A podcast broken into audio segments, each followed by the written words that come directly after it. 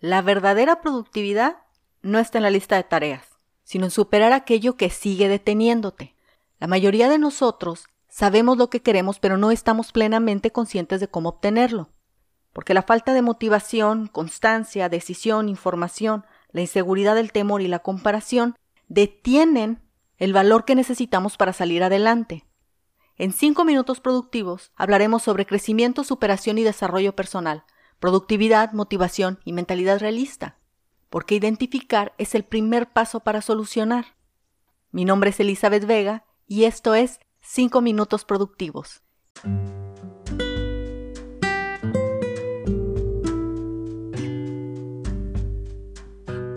Hola, hoy vamos a hablar acerca de las etiquetas que nos ponemos y nos ponen. Todas las etiquetas están basadas en un criterio, lo que quiere decir que es un juicio que emites o te emiten. A veces ciertas etiquetas nos ayudan a sentirnos más de lo que realmente somos y otras veces no es así. Las etiquetas son como las cebollas. Primero están las etiquetas súper importantes que te pone tu familia nuclear, tus hermanos y tus papás, lo cual tiene todo que ver con la identidad que tienes como niño y cómo te vas a desarrollar como adulto. Hay cosas que vas a querer evitar y cosas que vas a reforzar. Hay etiquetas que te pusieron que realmente no tienen nada que ver contigo y tú te las sigues creyendo. Hay cosas que fuiste que ya no eres y no te has dado cuenta. Las etiquetas también las pueden poner la familia extendida.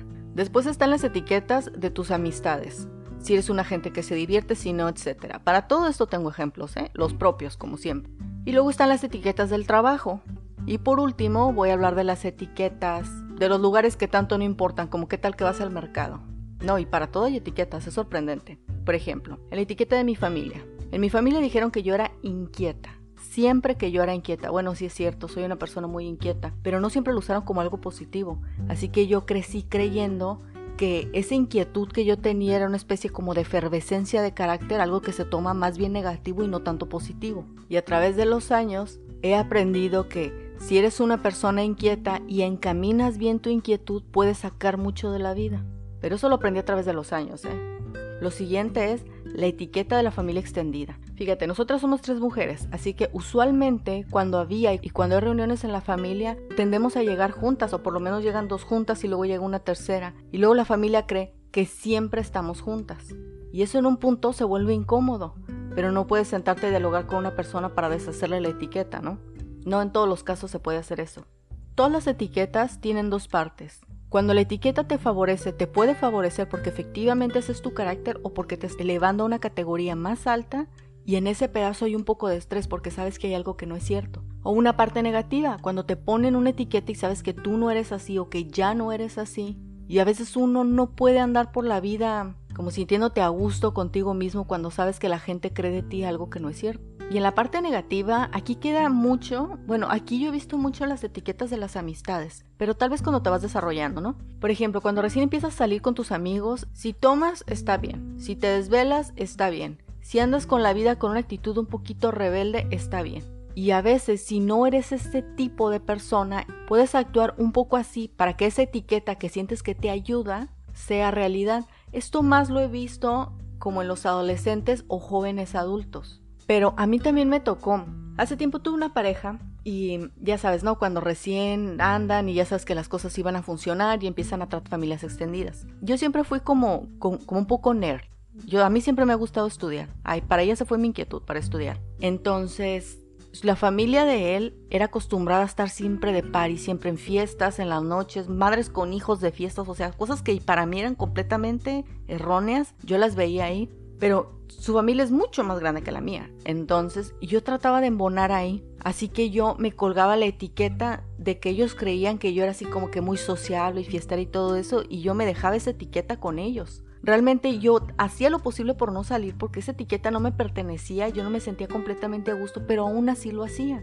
Por eso digo que pueden ser negativas. Tienen una parte positiva porque puede que te ayuden tu autoestima, pero al final es negativa porque puede que no seas así. Te recuerdo que esta es mi parte vulnerable. Yo creo en la vulnerabilidad, creo en que las vivencias de una persona pueden enriquecer la vida de otra, pero no creas que porque lo digo con mucha facilidad hay cosas que no me cuesta trabajo decir. Por supuesto, hay cosas que me cuesta trabajo decir. Sin embargo, encuentro más valor en la vulnerabilidad que en la comodidad.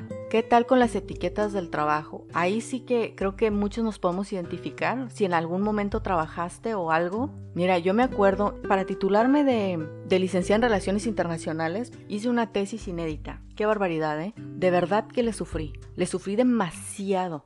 Bueno, pues la mayoría de la gente ya cuando me titulé y todo eso, no, pues era así como que si yo fuera súper estrella cerebrito, mira lo que hice, súper guau y nadie sabía lo que había detrás. Me sentía cobarde, a veces me sentía insegura con lo que había escrito porque al final era inédita, no me pude basar en el trabajo de otra persona. Sí, lo hice con demasiado cuidado, pero aún así yo lo había hecho. Y apenas me estaba licenciando. O sea, no es como que si yo tuviera una trayectoria. Sin embargo, cuando la gente me ponía esa etiqueta de super wow, bueno, pues yo me dejaba la etiqueta porque quería ser aceptada, aceptada por esa gente que de verdad para mí era super wow. Y por último, las etiquetas de las personas que digamos que no importan, por ejemplo en el mercado. Cuando estás en el mercado y se te cae algo, volteas a ver si alguien te vio. O cuando estás en el mercado y no traes el dinero suficiente y tienes que dejar algo. O cuando gracias a ti la fila del mercado está larguísima y ya estás pensando que la gente te está odiando.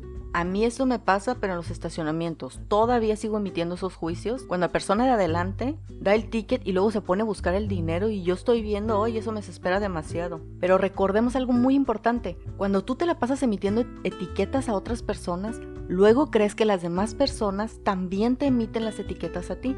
Por una parte te puedes sentir con mucha autoridad de estar etiquetando a todo mundo, pero por la otra parte te puedes sentir cohibido porque crees que todo el mundo te está etiquetando. Recuerda este dicho que dice, el león cree que todos son de su condición. Eso es algo que definitivamente he visto pasar mucho.